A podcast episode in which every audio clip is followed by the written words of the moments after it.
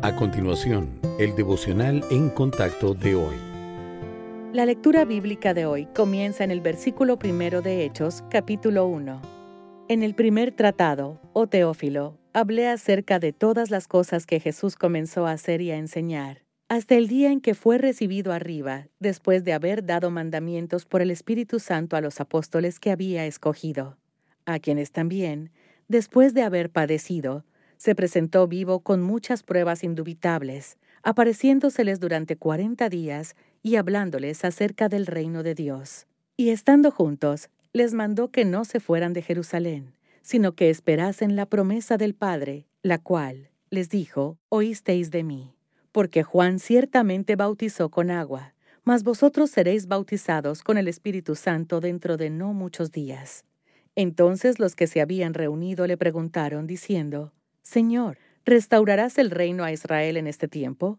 Y les dijo, No os toca a vosotros saber los tiempos o las sazones que el Padre puso en su sola potestad, pero recibiréis poder cuando haya venido sobre vosotros el Espíritu Santo, y me seréis testigos en Jerusalén, en toda Judea, en Samaria y hasta lo último de la tierra. El horizonte es el punto más alejado de la tierra o del agua que una persona puede ver, donde la tierra y el cielo se encuentran. Sin embargo, el universo se extiende mucho más allá de lo que el ojo puede contemplar. Del mismo modo, la visión de la iglesia puede ser limitada. Dios dijo que llevaríamos el Evangelio a todas las naciones, pero a menudo limitamos nuestro alcance a lo que creemos que es manejable.